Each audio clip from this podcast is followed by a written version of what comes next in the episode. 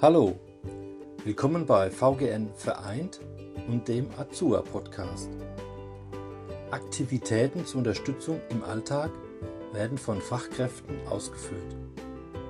Zum Beispiel von Gesundheits- und Krankenpflegerinnen, ich es bin, ihr Paul Schmidt. Dies ist eine ehrenamtliche Fachtätigkeit, Sie erhalten dafür eine Aufwandsentschädigung. Wenn Sie keine Fachkraft sind, können Sie sich qualifizieren lassen nach 45a SGB 11. Unterstützend zu dieser Qualifizierung wurde für Sie dieser Podcast ins Leben gerufen. Mit Basiswissen aus den elf wichtigen Punkten, das Sie benötigen, um Ihr Engagement für Azua auf kompetente Füße zu stellen.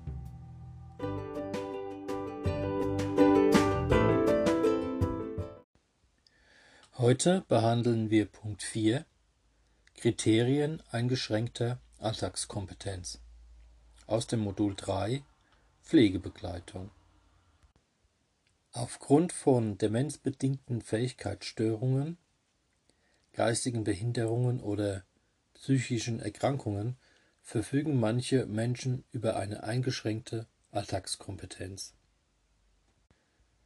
Was bedeutet eingeschränkte Alltagskompetenz?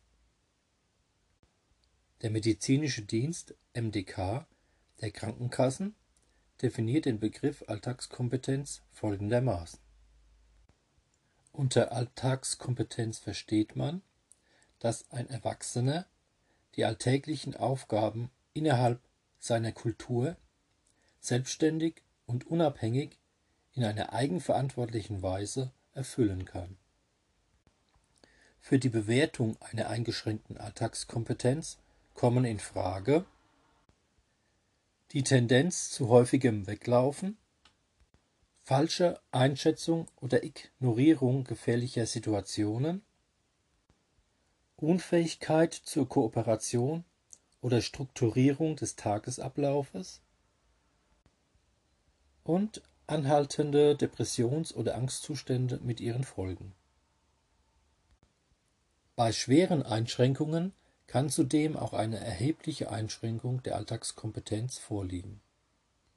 Nach Zuerkennung einer eingeschränkten Alltagskompetenz haben Pflegebedürftige Anspruch auf zusätzliche Betreuungs- und Entlastungsleistungen, um damit zum Beispiel Aktivitäten zur Unterstützung im Alltag zu finanzieren.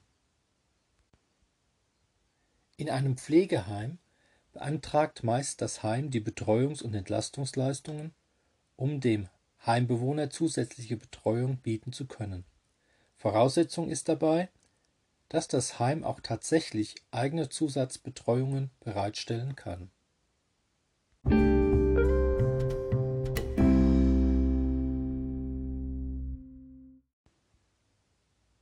Hier nun noch ein paar weitere Hintergrundinformationen zur eingeschränkten Alltagskompetenz.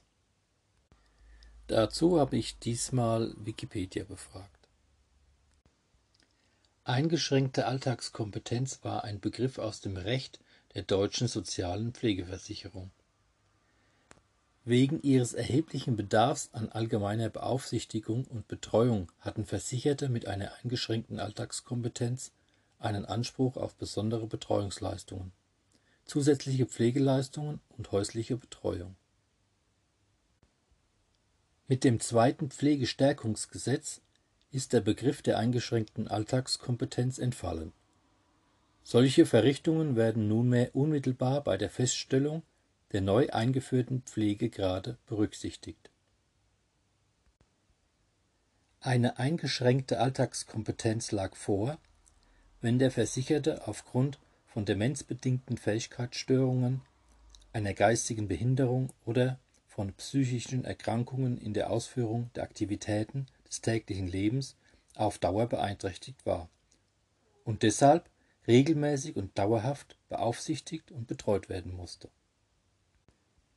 Es kam nicht darauf an, ob im Übrigen die Voraussetzungen für die Einstufung in eine Pflegestufe erfüllt waren.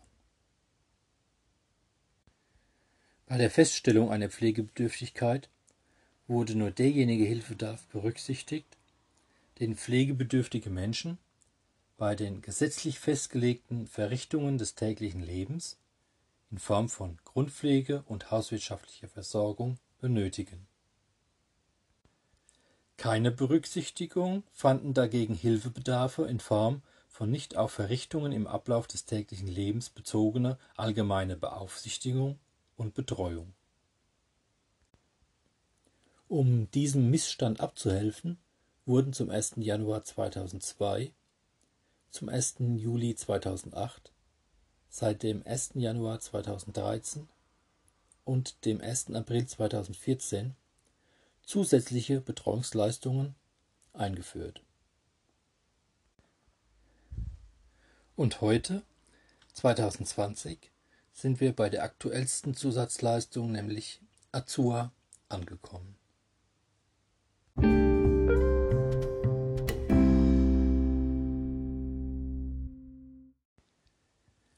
Wie die Pflegebedürftigkeit wurde auch die eingeschränkte Alltagskompetenz im Rahmen eines Hausbesuchs durch Gutachter der medizinischen Dienste der Krankenversicherung MDK oder durch andere von der Pflegekasse beauftragte Gutachter festgestellt.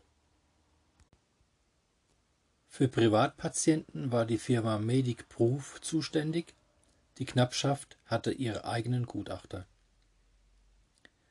Das Begutachtungsverfahren gliederte sich in zwei Teile, ein Screening und ein Assessment. Bei der Befunderhebung aufgedeckten Schädigungen, Beeinträchtigungen der Aktivitäten und Ressourcen wurden im Rahmen eines Screenings mit dem Ziel ausgewertet, ob ein Assessmentverfahren durchzuführen ist. Dabei wurde der spezifische Hilfebedarf in den Bereichen Orientierung, Antrieb, Beschäftigung, Stimmung, Gedächtnis, Tag-Nacht-Rhythmus, Wahrnehmung und Denken, Kommunikation, Sprache, situatives Anpassen, soziale Bereiche des Lebens wahrnehmen, erfasst und als auffällig oder unauffällig bewertet. Ein darauf folgendes Assessment wurde durchgeführt, wenn mindestens in einem Bereich eine Auffälligkeit bestand, die auf demenzbedingte Funktionsstörungen, geistige Behinderung oder psychische Erkrankung zurückzuführen war und hieraus ein regelmäßiger und dauerhafter Beaufsichtigungs- und Betreuungsbedarf resultierte.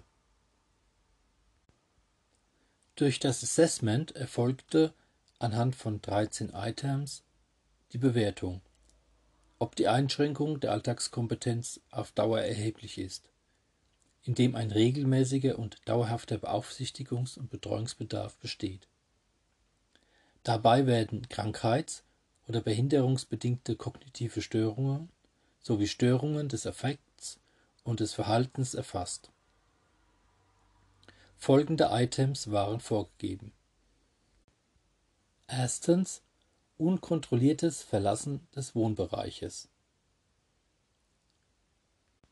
Zweitens Verkennen oder Verursachen gefährdender Situationen. Drittens unsachgemäßer Umgang mit gefährlichen Gegenständen oder potenziell gefährdenden Substanzen.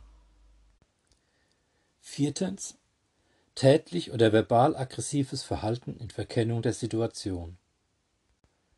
Fünftens im situativen Kontext inadäquates Verhalten. Sechstens Unfähigkeit, die eigenen körperlichen und seelischen Gefühle oder Bedürfnisse wahrzunehmen. Siebtens Unfähigkeit zu einer erforderlichen Kooperation bei therapeutischen oder schützenden Maßnahmen als Folge einer therapieresistenten Depression oder Angststörung. Achtens Störungen der höheren Hirnfunktionen, Beeinträchtigung des Gedächtnisses, herabgesetztes Urteilsvermögen, die zu Problemen bei der Bewältigung von sozialen Alltagsleistungen geführt haben. Neuntens Störung des Tag-Nacht-Rhythmus. Zehntens Unfähigkeit, eigenständig den Tagesablauf zu planen und zu strukturieren. Elftens. Verkennen und inadäquates Reagieren in Alltagssituationen. Zwölftens. Ausgeprägtes, labiles oder unkontrolliert emotionales Verhalten. Dreizehntens. Zeitlich überwiegend Niedergeschlagenheit, Verzagtheit, Hilflosigkeit oder Hoffnungslosigkeit aufgrund einer therapieresistenten Depression. Eine erheblich eingeschränkte Alltagskompetenz lag vor, wenn im Assessment wenigstens bei zwei Items ein Jahr angegeben wurde.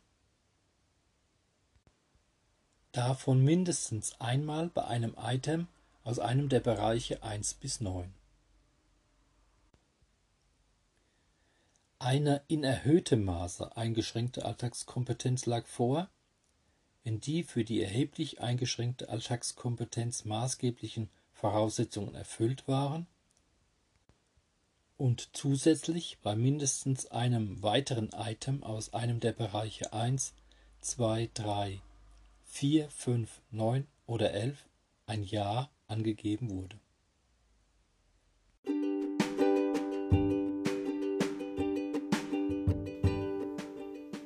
Heute, 2020, darf jede ab Pflegegrad 1 Aktivitäten zur Unterstützung im Alltag, kurz AZUA, in Anspruch nehmen und sich auf sie, qualifizierte Helferinnen und Helfer nach 45a SGB 11 freuen.